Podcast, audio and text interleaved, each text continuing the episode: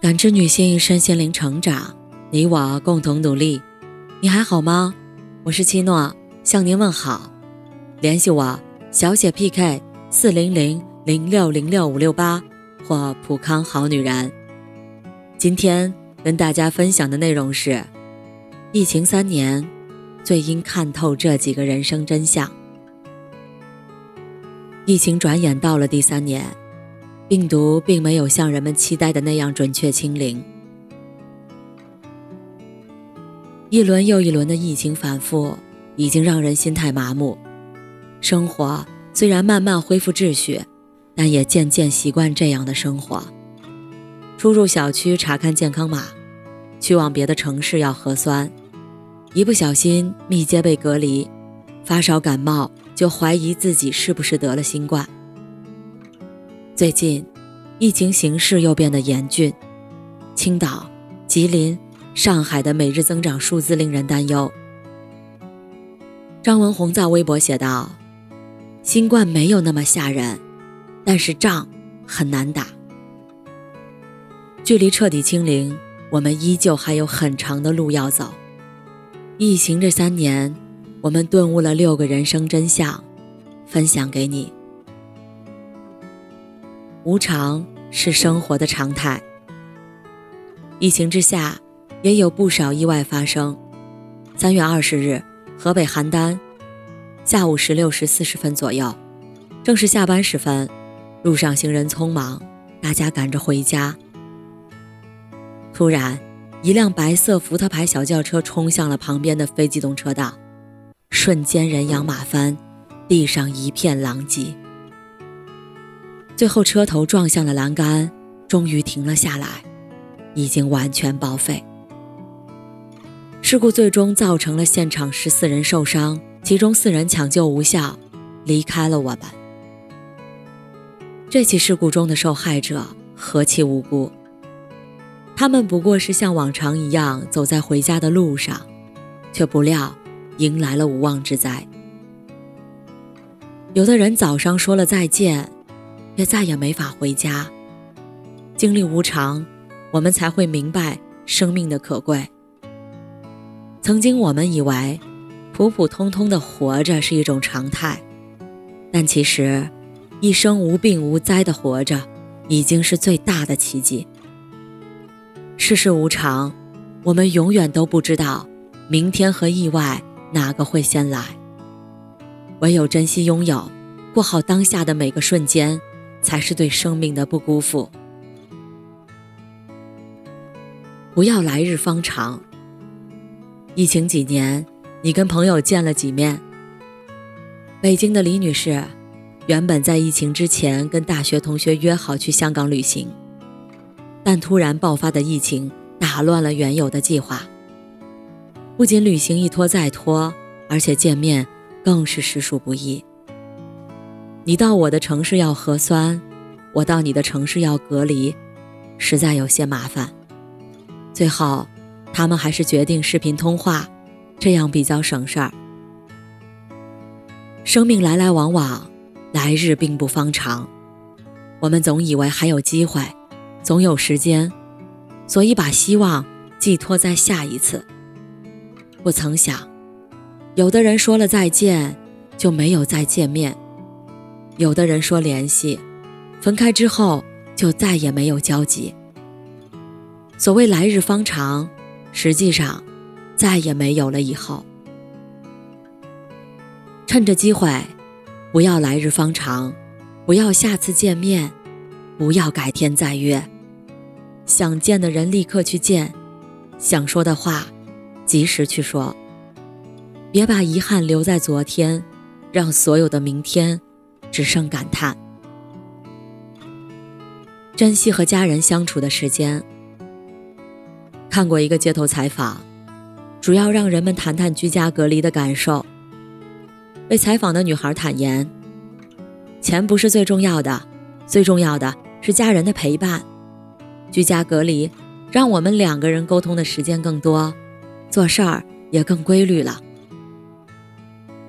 疫情之前。”我们忙于工作，忙于交际，忙于娱乐。就是抽不出时间陪家人好好吃一顿饭，好好看一次电视，好好坐下来聊聊天儿。疫情中被迫居家的时间，让我们有了更多的时间彼此相处，我们也有机会自我审视，在以往的生活里，原来我们忽略了很多重要的东西。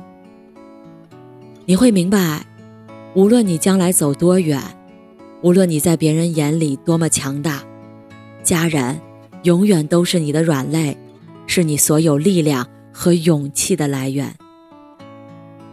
人越长大，越要珍惜与家人在一起的时间。家里的饭吃一碗少一碗，家里的人见一面少一面。趁有时间，多夸夸妈妈做的饭。趁有机会，多跟家人聊聊天。身体是根基，健康是本钱。跟病毒的作战，免疫力是一道重要的防线。疫情爆发以来，我们也看到这样的现象：刚开始感染的是老人，后来感染的是孩子。病毒最先攻击的。是免疫力脆弱的易感人群。六十岁的李志是武汉那场疫情的亲历者。疫情中，他八十岁的母亲以及自己的妻子纷纷感染了新冠，但因老人抵抗力弱，终究没有挨过病毒的侵袭。而妻子在隔离期通过吃药、打针、核酸检测的结果，渐渐由阳转阴，恢复健康。专家说。新冠没有特效药，用药之后还是要看免疫力的表现。那些身体健康状况较好的人，免疫力强大，病毒不容易攻克。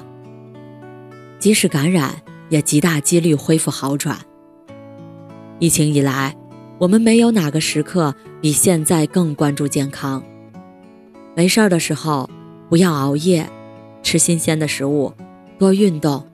保持良好的生活习惯，给身体打好健康的地基。